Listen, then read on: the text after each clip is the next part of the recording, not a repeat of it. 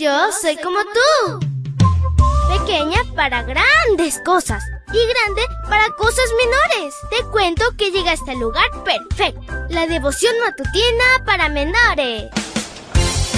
Una reflexión que se ajusta a tu edad, que te queda bien, ni muy grande ni muy chica. Adelante y bienvenido a nuestro mundo. Hola, hola mi príncipe y princesa de Jesús. Es súper genial iniciar este lindo viernes contigo. Toneladas de bendiciones. Te saluda tu amiga Linda. Y el versículo para hoy se encuentra en Génesis 31:13.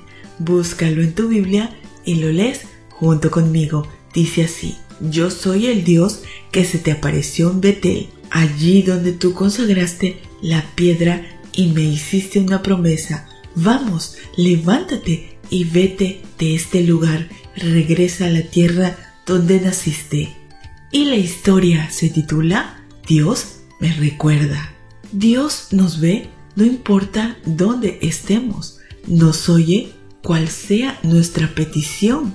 Nos ayuda por desafiante que sea el problema. Además, nos recuerda sus promesas y las promesas que nosotros le pronunciamos para así permanecer en el pacto. Todo esto ocurrió con Jacob.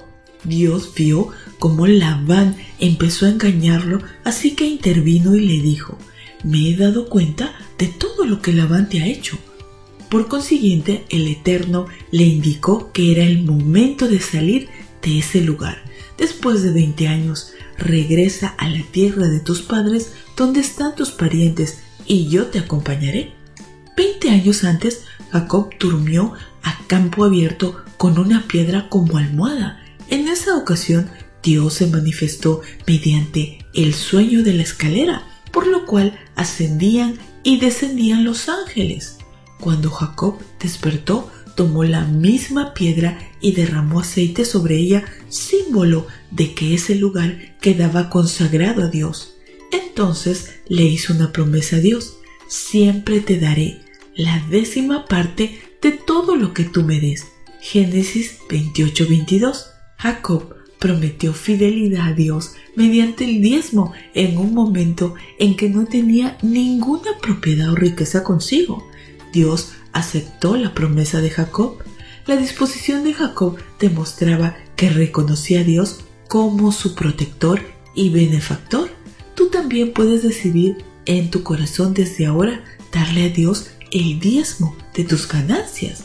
No tienes que esperar tener dinero para entonces decidirlo.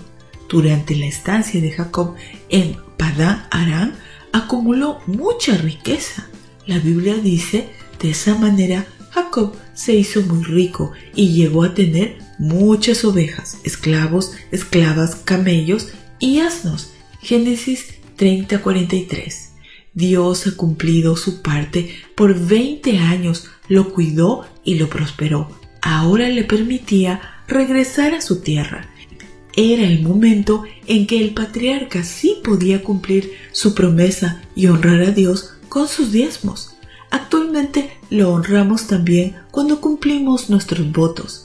Mediante los diezmos y las ofrendas lo reconocemos como nuestro Creador y dueño de todo, asimismo como nuestro Salvador, pues dio lo más grande y valioso a su Hijo para que muriera en la cruz. Querido Jesús, gracias por dar tu vida en la cruz por nosotros. Te pedimos que podamos seguir confiando en ti cada día y darte lo que te pertenece. Te lo pedimos en tu nombre. Amén y amén. Abrazo tototes de oso y nos vemos mañana para escuchar otra linda historia. Hasta luego. Hoy creciste un poco más. Porque crecer en Cristo es mejor. La matutina de menores llegó por el tiempo y dedicación de Canaan Seventh Day Adventist Shores and Dear Ministry.